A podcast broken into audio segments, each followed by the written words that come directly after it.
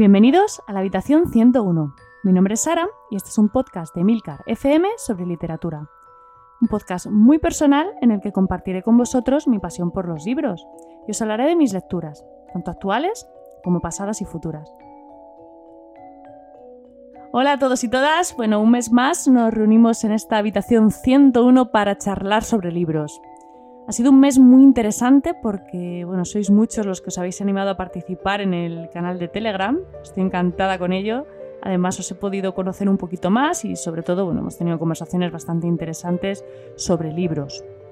Además, este mes he lanzado mi último proyecto, una miniserie llamada Otoño en Persa. Es un podcast sobre el viaje que he hecho a, a finales del mes de octubre a Irán y que podéis encontrar en emilcar.fm barra Persia. Estuve dándole muchas vueltas al libro sobre el que hablaría este mes, porque bueno, después de las estupendas recomendaciones que hicieron mis compañeros de Emilcar FM en el podcast de, aniversario, pues bueno, el listón estaba un poco alto y quería volver con algo especial. Tenía varias ideas en la cabeza y no terminaba de decidirme por nada. Así que hice un poquito de trampas y aprovechando que tenemos canal en, Telegram, lancé una encuesta. Y bueno, el resultado de la votación fue esto que os traigo hoy, una de mis novelas preferidas y su autor.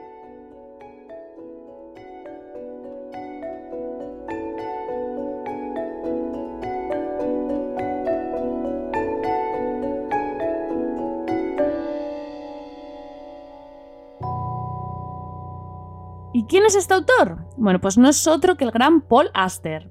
Imagino que todos le conoceréis, pero aún así os cuento un poquito quién es. Es un autor estadounidense, nacido y criado en Newark, en New Jersey, que es, bueno, está muy cerquita de Nueva York, que es donde él vive actualmente, concretamente en Brooklyn, junto con su mujer, Sidney Husbeth. No sé si lo he dicho bien, creo que se pronuncia así, bueno, que también es una, una muy reputada escritora. Auster empezó a escribir con tan solo 12 años y estudió literatura francesa, italiana e inglesa en, Columbia. Su juventud tradujo poesía francesa y de hecho estuvo viviendo una temporada en París. Y allí escribió sus primeros versos. También ha escrito teatro y guiones de cine y una de sus películas más famosas eh, es Smoke. Bueno, eh, esto es algo además que se nota un montón en su obra y aquí viene lo que, lo que quizás más me maravilla de este autor y la razón por la que le admiro tanto. Paul Auster escribe de una manera eh, aparentemente sencilla, pero eh, la que se nota que maneja con mucha destreza las palabras y también se nota que tiene cierto conocimiento de poesía porque sabe imprimir un ritmo en la narración que, aunque no se vea a simple vista, está ahí y se siente. Vamos, que es que es una delicia leerle, ¿vale? Pero es que además de escribir de maravilla, sus historias son de una complejidad pasmosa. O sea, dentro de esta, esta simplicidad que os comento. Es una combinación tremenda. Sus estructuras narrativas son muy complejas. Él es muy dado a introducir historias dentro de la historia, o sea, como una pequeña matriosca. Sus novelas son como, como una especie de laberinto eh, por el que Auster te va guiando. Entonces él juega mucho con temas como el azar, el destino. También utiliza mucho el misterio, la intriga todos ellos son como motores para sus historias. Esto se va a entender un poco más cuando hable sobre sus novelas y de argumentos y demás, pero vamos, básicamente es un autor que juega mucho con las casualidades. Presta atención a los detalles que a otras personas pues, nos pasarían desapercibidos y sabe crear un, un mundo nuevo en torno a ellos. Es un maestro convirtiendo lo más banal en extraordinario. Sus diálogos son flipantes, son excepcionales, sus personajes tienen una profundidad se salen del papel. De verdad que hay veces que cuesta creer que no sean personas de carne y hueso. Es, absolutamente brutal lo que hace y cómo lo hace. Yo le admiro y le envidio a partes iguales. Y quizás la mejor manera de, resumir todo esto sea deciros que Paul Auster es un escritor que sabe narrar historias y que además sabe hacerlo muy muy bien. Mientras que muchos piensan que el Nobel debería ser para Murakami, si de mí dependiera yo se lo daría a Paul Auster, pero vamos, sin dudarlo. Obviamente no soy imparcial, me fascina su forma de escribir y me parece uno de los mejores autores que, tenemos hoy día. He leído prácticamente todas sus novelas. Bueno, no todas porque me reservo algunas, porque bueno, seamos honestos, Paul Auster ya tiene una edad y en algún momento dejará de publicar nuevas obras, de hecho ya hace mucho que no publica. Entonces, pues bueno, tengo algunas novelas ahí reservadas para no quedarme sin, sin mi dosis, ¿no? Entonces lo que hago es ir releyendo las que ya he leído y de vez en cuando pues me doy el caprichito de leer algo nuevo. Es una especie de adicción que tengo. Sé que suena raro, pero bueno, así, así es como lo estoy haciendo.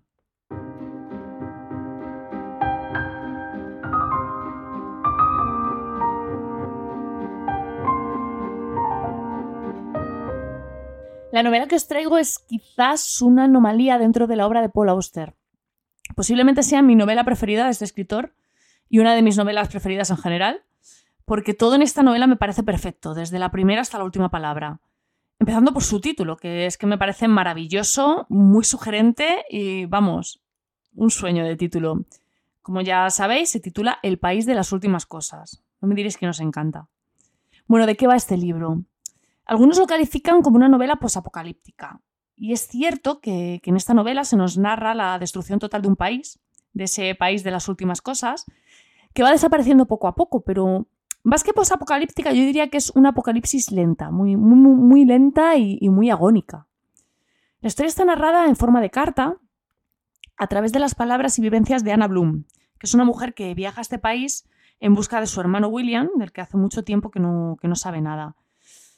El país de las últimas cosas es un lugar absolutamente desolador en el que la población lucha por sobrevivir como puede, en el que el gobierno interviene en lo mínimo imprescindible y en el que cada uno debe buscarse las mañas pues, para ver salir el sol un día más. No se explica muy bien qué sucede exactamente en este país. Eh, Auster se ahorra explicaciones porque al final utiliza la fórmula epistolar, que, que es algo que a mi juicio es muy acertado porque al final a quién le importan las causas cuando te están contando las consecuencias de una manera tan magistral. No os voy a engañar, ¿vale? Es un libro que se hace duro de leer. Oster tiene la capacidad de conseguir que empatices con Anna Bloom, que sientas la realidad de ese mundo imposible que se está desmoronando, que te duelan muchas de las frases que lees. Es una lectura muy intensa, es un libro que, se termina clavando. No sé si es esto que algo, algo que solo me pasa a mí, pero hay veces que termino un libro y necesito parar, necesito no leer nada en varios días, necesito digerirlo todo. No me pasa con todos los libros, más bien con pocos. Pero cuando pasa, bueno, cuando pasa es algo como súper intenso y tengo la sensación de que he leído algo, algo muy bueno, algo, algo que realmente es valioso, porque es muy difícil remover las emociones de esa manera con algo que se sabe de antemano que es ficción. Bueno, pues este libro es uno de ellos y lo más increíble de todo es que me pasa cada vez que lo leo y lo he leído ya varias veces. Y bueno, para terminar con, de hablar de esta novela, de esta, esta reseña, me gustaría leeros el primer párrafo porque me parece simplemente perfecto y porque creo que es una muestra ideal de lo que os espera mm, si os decidís a leer este libro. Y también, bueno, para que entendáis mejor a qué me refiero cuando hablo de la, de la maravillosa prosa que tiene Paul Auster. Estas son las últimas cosas. Desaparecen una a una y no vuelven nunca más. Puedo hablarte de las que yo he visto, de las que ya no existen, pero dudo que haya tiempo para ello. Ahora todo ocurre tan rápidamente que no puedo seguir el ritmo. No espero que me entiendas. Tú no has visto nada de esto, y aunque lo intentaras, jamás podrías imaginártelo. Estas son las últimas cosas. Una casa está aquí un día y el día siguiente desaparece. Una calle, por la que uno caminaba ayer, hoy ya no está aquí. Incluso el clima cambia de manera continua. Un día de sol, seguido de uno de lluvia. Un día de nieve, luego uno de niebla, templado, después fresco viento seguido de quietud, un rato de frío intenso y hoy, por ejemplo, en pleno invierno, una tarde de luz esplendorosa, tan cálida que no necesitas llevar más que un jersey. Cuando vives en la ciudad, aprendes a no dar nada por sentado. Cierra los ojos un momento o te das la vuelta para mirar otra cosa y aquella que tenías delante desaparece de repente. Nada perdura, ya ves, ni siquiera los pensamientos en tu interior. Y no vale la pena perder el tiempo buscándolos. Una vez que una cosa desaparece, ha llegado a su fin.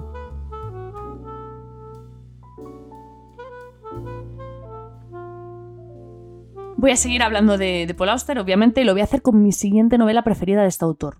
O bueno, con mis siguientes tres novelas preferidas. O lo que es lo mismo, la trilogía de Nueva York. Tengo que comentar que Paul Auster está un poco obsesionado con Nueva York en general y con Brooklyn en particular. En muchas de sus novelas la ciudad es una protagonista más y casi siempre suele ser el escenario de sus historias. No siempre, pero bueno, muchas veces.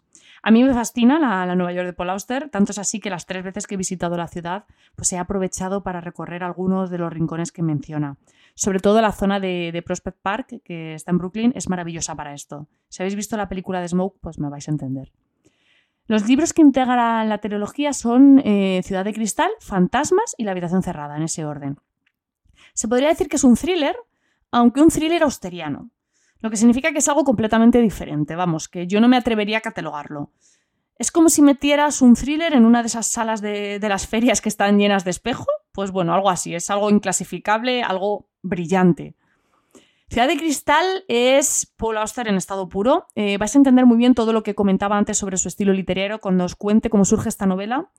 Eh, tal como Paul Auster lo cuenta en El cuaderno rojo, que es una novela autobiográfica en la que el escritor bueno, pues cuenta algunas, algunas cosas de algunos momentos de su vida. Pues bien, un día Paul Auster está en su casa y recibe una llamada de, teléfono. Preguntan por una agencia de detectives, Pinkerton. Auster responde pues, que se han equivocado, pero al día siguiente vuelven a llamar su respuesta es la misma, ¿vale? Pero hay algo que empieza a fraguarse en su cabeza, porque él piensa, ¿qué pasaría si hubiese respondido afirmativamente? Bueno, pues Ciudad de Cristal es la respuesta a esa pregunta, porque empieza exactamente así. Tenemos a Quinn, que es un escritor de novelas policíacas, bastante mediocre, solitario, que recibe una llamada, alguien que pregunta por el detective Paul Auster, sí, y le pide su ayuda. Y bueno, pues Quinn decide hacerse pasar por el detective y así empieza todo. Se dice que con esta novela eh, Paul Auster hace un guiño al Quijote, que es una obra de la que al parecer es gran admirador y la verdad es que es una idea que a mí me cuadra bastante.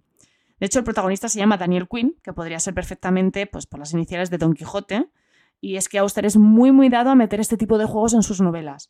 La novela, de hecho, es, constantemente un juego de identidades. La trilogía sigue con fantasmas, pero en realidad la historia no tiene nada que ver con la primera. Sí sigue jugando con identidades, con dobles sentidos, está relacionado, pero no es la misma historia. Es otra historia distinta, otros personajes, otros protagonistas.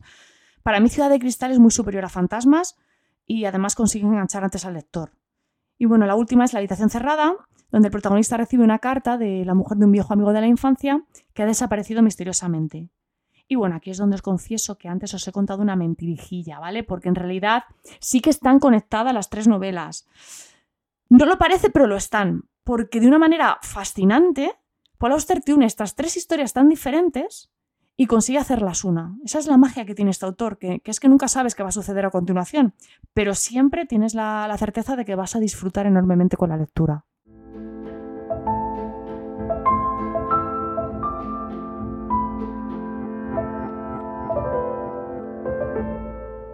Y voy a seguir hablando del libro de las ilusiones, esta novela es muy curiosa porque trata de un escritor y profesor de literatura que una noche descubre a un actor de cine mudo, Héctor Mann, con el que se obsesiona y bueno, pues decide escribir un libro sobre él. Pues bien, lo curioso es que este libro está lleno de películas mudas que, aparecen en la novela, que fueron escritas de verdad por Paul Auster, pero que en su día no llegaron a rodarse. De hecho, él intentó trabajar en el cine, pero bueno, suspendió su examen de ingreso al, al Instituto de Cinematografía francés y la cosa se quedó así se volvió escritor. a mí personalmente algunas de las pelis que se cuentan en la novela me parecen maravillosas. Y de hecho una de ellas se llegó a rodar posteriormente, que es La vida interior de Martin Frost, que está protagonizada por la hija de Paul Auster, por Sofía Auster. Bueno, la novela en general es magnífica, para mí es una de las mejores del escritor, es una novela a capas porque, como os comentaba antes, encierra una historia dentro de otra. Y bueno, además está llena de casualidades, es muy, muy austeriana. Y como curiosidad, y, por lo que os comentaba antes, de que es normal que meta guiños en sus novelas, bueno, pues esta novela tiene un guiño, y es que uno de los protagonistas es David Zimmer, que es un personaje secundario del Palacio de la Luna. Así que nada, voy a seguir con, con esta novela, porque así vamos enlazando como hace Paul Auster. Y bueno, El Palacio de la Luna es una novela semi-biográfica, ¿vale? Que está situada en Nueva York. El protagonista se llama Marco Stanley, Stanley Fogg que es como un homenaje pues, a Marco Polo, Henry Stanley y Phileas Fogg, y que evidentemente pues, nos va a dar una idea de lo que va a pasar con, el protagonista. Como casi todos los protagonistas de Auster, ¿vale? Al principio de la historia él tiene una vida algo deprimente, es huérfano, es pobre, tiene una situación muy precaria. Eh, suele pasar que, mm, con Paul Auster que esta no es la única historia que nos va a contar. Sus historias siempre encierran otras historias que acaban por relacionarse de algún modo. Es verdad que cuesta un poco engancharse a esta novela, esta concretamente es de las, de las que más cuesta coger porque... Pero bueno, cuando uno se engancha, la verdad es que lo hace a muerte. Al final de la historia, Monster vuelve a hacer su magia y te demuestra que, que cada palabra del libro estaba ahí por una razón y es que te deja con la boca abierta. Para que os hagáis una idea, esta fue la primera novela que yo leí de Paul Auster y la que consiguió que me enamorara perdidamente de él como escritor.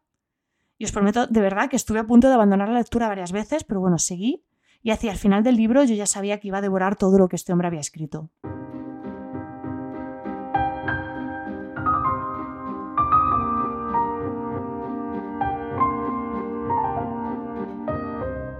Y como a estas alturas seguramente os estaréis preguntando por qué novela empiezo a leer a Paul Auster, bueno, pues ha llegado el momento de hablar de Broken Follies. Esta vez el protagonista no es un escritor, como suele ser habitual en las novelas de Auster, como ha estado contando hasta ahora, sino un vendedor de seguros jubilado que regresa a su Brooklyn natal para morir. Esto lo dice textualmente, ¿eh? que no es cosa mía. Bueno, pues bien, eh, volvemos al tema de la literatura, porque una vez en Brooklyn él decide que quiere escribir un libro, un libro sobre los personajes que recuerda o bueno, que va descubriendo por la calle. Y así empieza a toparse con personajes pues de lo más variopinto y de repente, pues eso de morirse ya no le apetece tanto. Pero bueno, en realidad todo esto da igual porque lo que de verdad importa en este libro son las historias que van apareciendo, los personajes que se van sucediendo y las anécdotas que se van contando. He leído que catalogan esta novela de cuento de hadas y es una descripción que me gusta bastante. Es posiblemente uno de los libros más optimistas y positivos de Paul Auster. Es una novela que nos intenta transmitir que la felicidad se encuentra en lo más cotidiano. Aquí Paul Auster se corona en lo que a crear personajes se refiere. Es imposible no enamorarse de los protagonistas de esta novela o de cualquiera de los secundarios que se pasean por sus páginas. Seguramente si yo tuviera que recomendar un libro para empezar a, leer a Paul Auster sería este, pero vamos, creo que cualquiera sería una buena opción. Si Auster te gusta, es que te va a gustar cualquier cosa que haya escrito, porque tiene un estilo muy diferenciado, muy definido y muy suyo. Entonces, pues bueno, cualquier novela que leas de él es que te va a gustar si te gusta Paul Auster. Si no te gusta, pues no hay nada que hacer.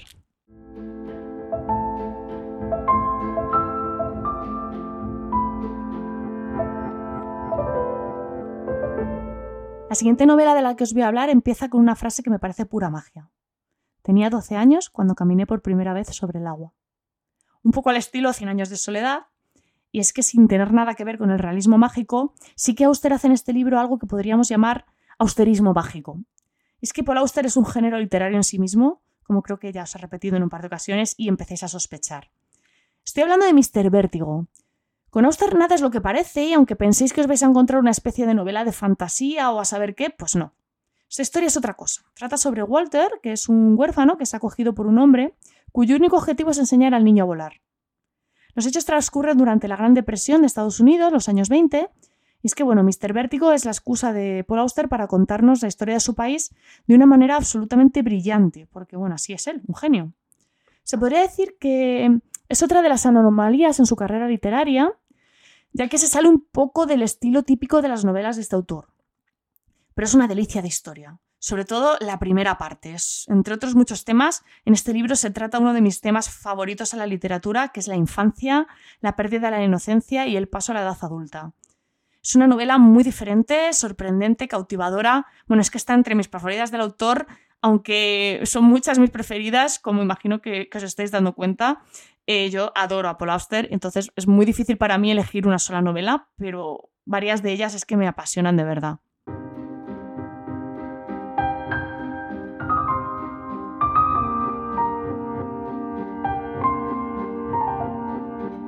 Y bueno, voy a seguir con más títulos. Me temo que este podcast se va a hacer un poquito largo.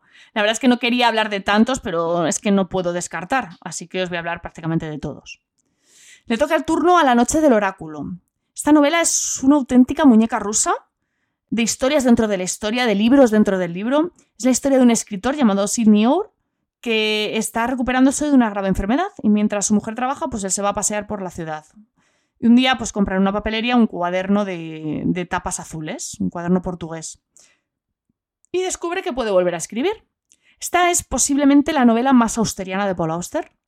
Lo tiene todo. O sea, se ambienta en Nueva York, habla de la rehabilitación de un protagonista tras un suceso trágico, Un protagonista que para colmo es escritor, que por tanto hace que se hable de libros y literatura de manera constante a lo largo de la historia. Tiene casualidades, historias que se superponen, misterios, azar. Es que hasta uno de los personajes se llama Traus, que es un anagrama de Auster. Vamos, que si hiciéramos una lista de recursos recurrentes en la literatura de Auster, pues estas se las llevaba todas. Una cosa que, que, a mí me gusta mucho de Paul Auster es que en cada nueva novela parece querer superar nuevos límites Siempre, por mucho que complique las cosas, consigue salir airoso. Para que os hagáis una idea, esta novela es la que iría entre el libro de las ilusiones y Brooklyn Follies. De hecho, si lo que queréis leer a es Auster en orden cronológico, pues podéis empezar por la trilogía de Nueva York e ir comprobando por vosotros mismos cómo cada vez Auster va creando estructuras más complejas, más elaboradas, y, mm, pero siempre lo hace con esa fachada aparentemente sencilla de la que, bueno, solamente él es capaz. Y ahora vamos con Leviatán que esta también me gusta mucho, aunque creo que lo he dicho de todas hasta ahora, no sé si se me olvidado decirlo de alguna, pero bueno, lo siento, es que os prometo de verdad que no miento, que me encanta todo lo que escribe este hombre. La historia empieza pues con una sospecha. Ha, aparecido un cuerpo en una explosión y de momento no ha podido identificarlo, ¿vale? Pero para Peter Aaron, que es el narrador de la historia, está claro que el fallecido es su amigo Benjamin Sachs, que lleva, bueno, pues un tiempo desaparecido. Obviamente la acción transcurre en Nueva York y para contar la historia de, Benjamin Sack, pues Paul Aster hace algo muy curioso y es que nos cuenta la, historia de este personaje en primera persona, pero utilizando la voz de Peter Aaron, que es algo que a mí me parece muy interesante. O sea, utilizar ese narrador me parece de lo más interesante. El relato, bueno, es, es redondo, obviamente, todos los cabos quedan perfectamente desatados, la historia es de estas que te pasan, te pasas toda la primera parte preguntando, ¿esto, esto cómo va a acabar? Esto, esto, no tiene, esto no tiene solución posible. Y no, de repente llega al final, te va encajando todo y te quedas con la boca abierta porque te acaban de hacer un truco de la magia delante de las narices y es que no te has enterado. O sea, es que es, es brutal. Y bueno, por cierto, el título de la novela viene de la novela ficticia que Benjamin Sachs está escribiendo dentro de la misma, que esto es algo muy auster, ¿vale? Libros que se encuentran dentro del libro, pues como ya habéis notado que os lo he dicho ya en un par de novelas. Son novelas que existen como en dos planos paralelos y bueno, si te pones a buscar guiños de este tipo en las novelas, pues encuentras miles. Por ejemplo, en Leviatán, el narrador, como os he dicho antes, se llama Peter Aaron, que tiene las mismas iniciales que Paul Auster. Y en un momento, pues conoce a una mujer llamada Iris, que es un anagrama de Siri, la mujer de Auster. O sea, es juegos de estos todo el rato en las novelas. Si os ponéis a buscar, os quedáis solos. Y en esta novela además aparece una de mis frases preferidas de Paul Auster, que os la voy a leer porque me encanta. Hay un momento en el cual el libro empieza a apoderarse de tu vida, cuando el mundo que has imaginado se vuelve más importante para ti que el mundo real. ¿No os parece maravillosa? Y bueno, para terminar de repasar la, obra de Paul Auster, em, os voy a hablar de dos títulos más, pero esta vez no van a ser novelas. La primera es Diario de invierno, que se podría decir que son unas memorias o una autobiografía, pero escrita con el sello inconfundible de Auster. Aquí el escritor se despoja de todo para hablar de sí mismo, de su vida, de su infancia, su matrimonio, sus hijos. También os digo que os tiene que gustar mucho Paul Auster para leeros este libro, vamos, que os lo recomiendo leer, no de primera, solamente si, si os gusta mucho es muy íntimo, quizás, y bueno, aunque sus reflexiones no dejan de ser universales, ¿vale? Porque al final pues, es un ser humano como cualquiera. Igual es demasiado descubrir al autor con esta novela, bueno, con este libro. Eso sí, yo lo que sí quería era traerla al podcast por si acaso os enganches a Auster como yo, o estés enganchados ya, que nunca se sabe. Ojalá encuentre otro loco de Paul Auster como yo por ahí perdido.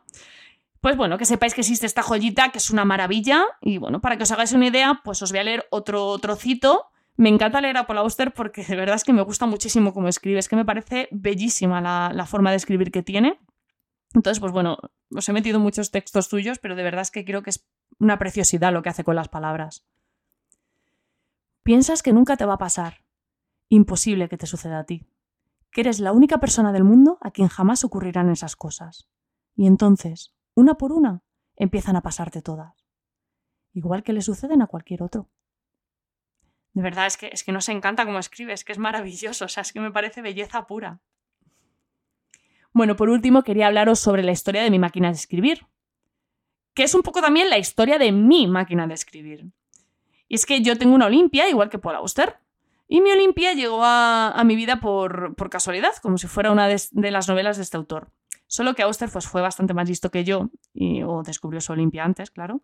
Y él se hizo con 50 cintas para su máquina, por si se agotaban o dejaban de fabricarse. Y la mía, pues a día de hoy tiene su cinta agotada y no he sido capaz de encontrar otra para reponerla. Vamos, que la tengo sin tinta. Pero sí, Paul Auster publicó en 2013 un libro sobre su máquina de escribir, que llevaba más de 26 años con él. Su día se la ofreció un compañero de facultad cuando le dijo que no tenía dinero para hacerse con una, y bueno, el resto es historia. La, novela está acompañada de ilustraciones de Sam Messer, que es un artista estadounidense. Bueno, la historia de mi Olimpia, de, la mía esta vez, no tiene tantos años como la de Auster y tampoco, tampoco he escrito un libro sobre ella, ni creo que lo haga. Pero bueno, la, encontré en el mercado de motores por casualidad y bueno, cuando, cuando mi marido comprendió que me había enamorado irremediablemente de ella, pues me la regaló. Se vino a casa y al poquito descubrí este libro de Paul Auster y claro, yo al, ver que uno de los autores que más admiraba y yo teníamos la misma máquina de escribir, pues os podéis imaginar, eh, me puse loca de felicidad. Escribí mucho con ella hasta que se me agotó la cinta y bueno, desde entonces estoy esperando otra casualidad que, me permita recuperar mi, máquina y volver a escribir con ella. Nunca se sabe.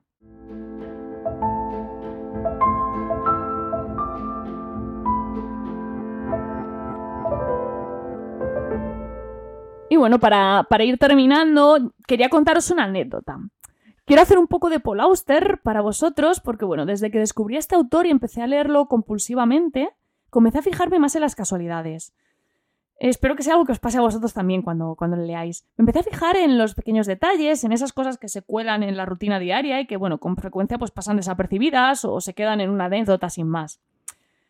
Y bueno, no sé si lo sabéis, pero a mí me gusta escribir. Así que de manera inevitable esas pequeñas cosas que iba rescatando del día a día, a menudo pues han acabado o acababan convertidas en relatos. Relatos que obviamente no tienen nada que ver con los de Paul Auster, porque ya quisiera yo escribir una centésima de bien de lo que lo hace, pero que bueno, sí que estaban influidos por, por, sus, por sus libros, por su estilo. Supongo que de una manera inevitable, pues cuando te enamoras de la, escritura de, la escritura de un autor, como yo lo estoy de Paul Auster, pues acabas incorporando algo suyo a tus propios textos. Pues bien, os quería contar algo que me pasó un día mientras estaba en casa de mi madre hace ya algunos años. Allí estábamos las dos cuando sonó el teléfono. Era una mujer que nos dijo que se llamaba Carolina. Quería hablar eh, con un vecino, eso nos dijo. Y no, no se había equivocado. Ella quería hablar con un vecino, pero no tenía su número ni aparecía en la guía. Así que había buscado en la guía un número de ese portal y había acabado llamando a mi madre. lo que le pedía era que bajara al buzón y que le metiera a este vecino una nota con su teléfono. Nos dio su nombre, nos dio su piso, nos redactó la nota, mi madre lo apuntó todo y después Carolina colgó. Al principio nos quedamos un poco así como en plan, ¿qué hacemos? Pero bueno, como teníamos la nota escrita y, todo aquello era tan, tan extraño, tan misterioso, pues bueno, pues bajamos al buzón. ¿Y qué pasó? Pues que el piso que nos había dicho Carolina no tenía ningún nombre eh, como el que ella nos había dicho. De hecho, no había nadie con ese nombre ningún buzón del, portal. Y bueno, no sabemos, a mi madre se le fue, se le cruzó el cable y le metió la nota en el buzón y subió a casa. Y bueno, la historia se quedó ahí. No, no volvimos a saber nada de Carolina, no supimos nada del vecino y no supimos nada más de todo esto. O sea, a priori, como os decía antes, una historia bastante anodina, no tiene nada de, de especial o no. Bueno, yo rescaté aquella anécdota y, la convertí en un relato. Le acabé la historia de Carolina, me inventé un final para ella, una, razón también, y bueno, fue muy divertido hacerlo. Mucho, y es un poco pues como jugar a ser Dios. El otro día lo, comentaba con, un amigo que, hay veces, pues eso, que escribiendo te sientes un poco como, como si fueras Dios, ¿no? Porque puedes hacer lo que quieras con tus, tus personajes, llevando, llevarlos donde te apetezca y cambiar su vida a tu antojo. Bueno, esta historia nunca la he publicado, aunque bueno, en su día me sirvió para ganar un concursillo. Pero bueno, si sentís curiosidad por leerla y demás, pues ya sabéis dónde podéis encontrarla. Pero eso sí, no, no os vayáis a esperar a Paul Auster, porque no.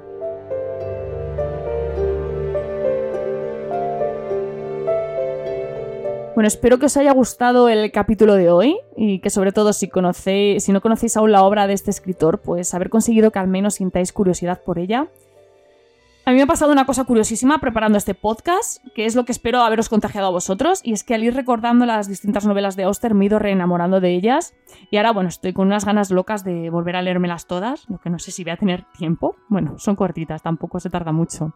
Solo espero, pues, haberos sabido transmitir una parte de mi pasión por este escritor, Auster no es un autor para todo el mundo, eso también os lo digo, ¿vale? Pero os puedo asegurar que si os gusta, os vais a enganchar a sus historias de una manera irremediable. Y si no os gusta, pues bueno, tampoco pasa nada. Que algo me guste a mí no implica que tenga que gustaros a todos, faltaría. De hecho, mi marido detesta El guardián entre el centeno, que es una de mis novelas preferidas, y aún así me casé con él, así que ya veis. Bueno, para terminar, os quiero, dejar, eh, me vais a permitir que os deje otra de mis frases preferidas de Paul Auster, porque es una frase que me parece preciosa y muy apropiada para estos tiempos que corren. Un libro no acabará con la guerra, ni podrá alimentar a 100 personas, pero puede alimentar las mentes, y a veces cambiarlas.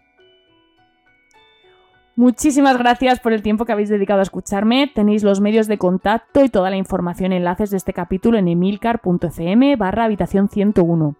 Si me estás escuchando desde la aplicación Overcast, te ha gustado el capítulo, pues bueno, te agradecería que le pusieras una estrella para recomendarla y así poder llegar a más gente.